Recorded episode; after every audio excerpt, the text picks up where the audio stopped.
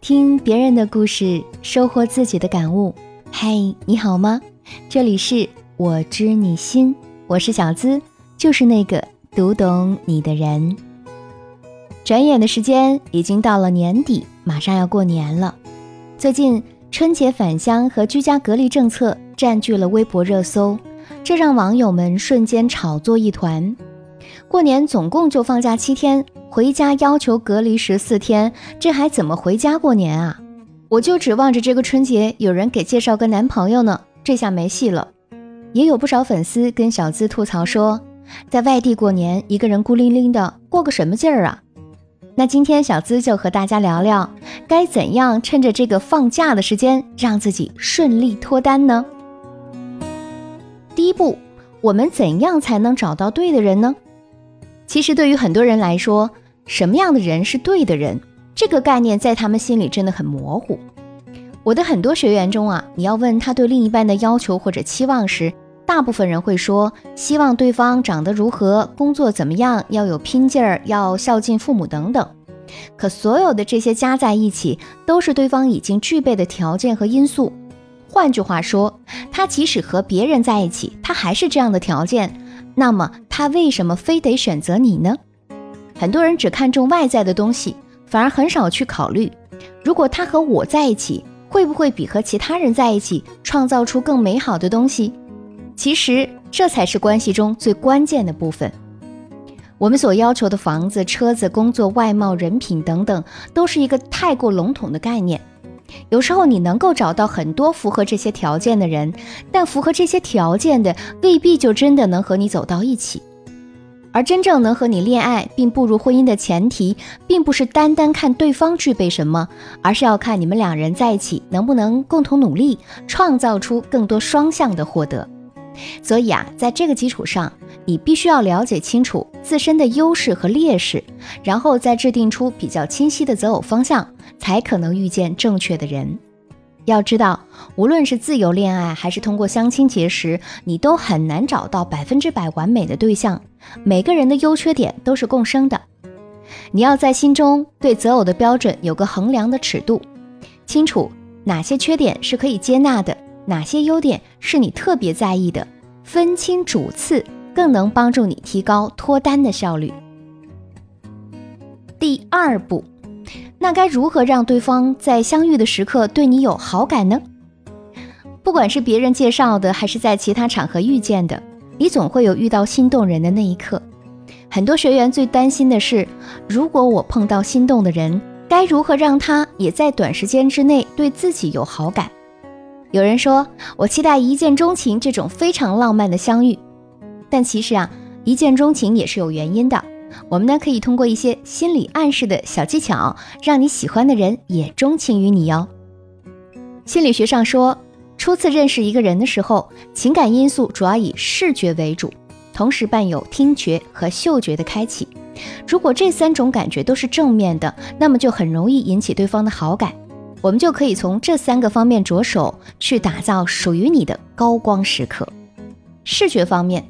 在初次相见的餐厅，要选择一个有光的位置，因为光感强的地方会让人觉得你的精神状态极佳。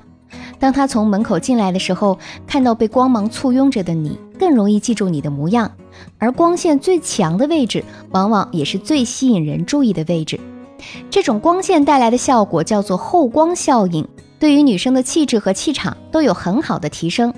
而这种效应中，效果最好的是要数从身后射来的光线。第二，着装呢要适合自己，坐姿要优雅。着装方面，很多人都以为要投其所好，但其实我认为选择你最喜欢而且最适合你的就可以了。因为穿你最舒服的衣服，更能展现出属于你的魅力，更能让对方眼前一亮。关于坐姿，有一本书上是这样写的。世界上最完美的角度永远是四十五度角。很多女生在和男生接触的时候，都习惯和对方面对面坐着，但这并不是最合适的角度。你呢，可以试着翘起腿，然后侧向身体的地方，身体随之而倾斜，四十五度角保持稍微对视的坐姿，这会是女生最具魅力的方式。在听觉方面，说话要注意分寸。谈吐要优雅。有的女孩子啊，一高兴，平时不好的一些口头禅什么的就都讲出来了，这会让你前期铺垫的形象大打折扣。一个人的言行举止，在很大程度上能够间接的透露出他的教养。多数男人都想找个温文尔雅、举止得体的另一半，所以我们要在细节方面多下功夫。要想练就优雅的谈吐，就要多读书，扩展兴趣，拓展知识面，提升内在气质。当然，初次见面最好不要让对方觉得你话太多，要给对方表达的机会。交谈的过程中，保持嘴角上扬，并且看着男人的眼睛和鼻梁的中间位置，会让他觉得你很尊重他的想法。在嗅觉方面，我们可以喷一些淡淡花香的香水，要让对方觉得是在不经意间闻到的，一定不是那种太浓烈的香水啊，否则会破坏气氛。这样呢，对方会把对你的印象和对你的味道记在脑海里，从而自然而然的会把这种舒适感引导到你身上，增强对你的好感。掌握了这几个方面，再加上你本身就具有的魅力，即使不能让对方一见钟情，至少也会给他留下难以替代的印象，为你们以后的交往奠定基础。来到了第三步，就是要提高效率和行动力。很多人总是在看到周围朋友秀恩爱、撒狗粮的时候，咬牙切齿的为自己立下脱单的 flag。可过不了几天，这样的斗志和决心就会被现实所打败，找各种借口说遇不到优秀的男孩子。总之啊，就是那个情绪期一过，什么 flag 都被忘得一干二净了。可这样怎能顺利脱单呢？知道了方法，我们还要提高效率和加强行动力，才能达成目标。关于提高效率，我想分享两点。第一，我们可以通过投入获得更有效的信息资源。每个人的圈子都是有限的，在你周围的那些男生或者女生，很可能都是名花有草有主的。那么，我们就应该想办法去寻找和自己匹配的优质单身对象。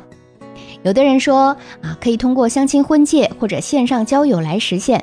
这是其中一种方式，没错，但是一定要提高警惕，不要被套路或者被骗钱了。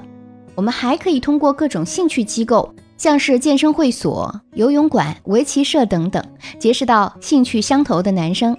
甚至现在很多年轻人热衷的密室逃脱、剧本杀等等游戏，都是可以认识到很多有意思的人，并在组队的过程中完成初识印象。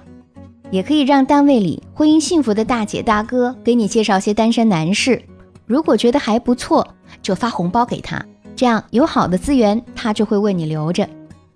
第二，通过接受服务，更好的实施计划。有时候你之所以单身，并不一定是你自身不够优秀，条件不够好，而是缺乏一定的恋爱知识。就像我们学习烘焙，会请有经验的蛋糕师傅指点。去健身会请教练监督或者辅助你更好的完成训练。那么恋爱，我们也可以找专业的情感咨询师，通过接受他们的指导，让你的脱单路更快结束。想要快速脱单，你也可以添加我情感小助理的微信“恋爱成长小写全拼加数字零零八”，现在添加还可以获得一次免费的情感解析哦。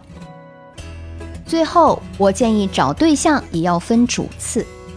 我们可以纵观在相亲中收获好运的女孩，她们大多自己有独立的经济能力，她们去相亲从来都不是为了攀附别人，而是去认识志同道合的人，希望遇见有趣的灵魂。内在是主，外在为次。当你抱着钱我有能力赚，恋爱中不管顺境还是逆境，两个人都一起扛的信念时，你遇见的人都糟糕不到哪里去，亲爱的。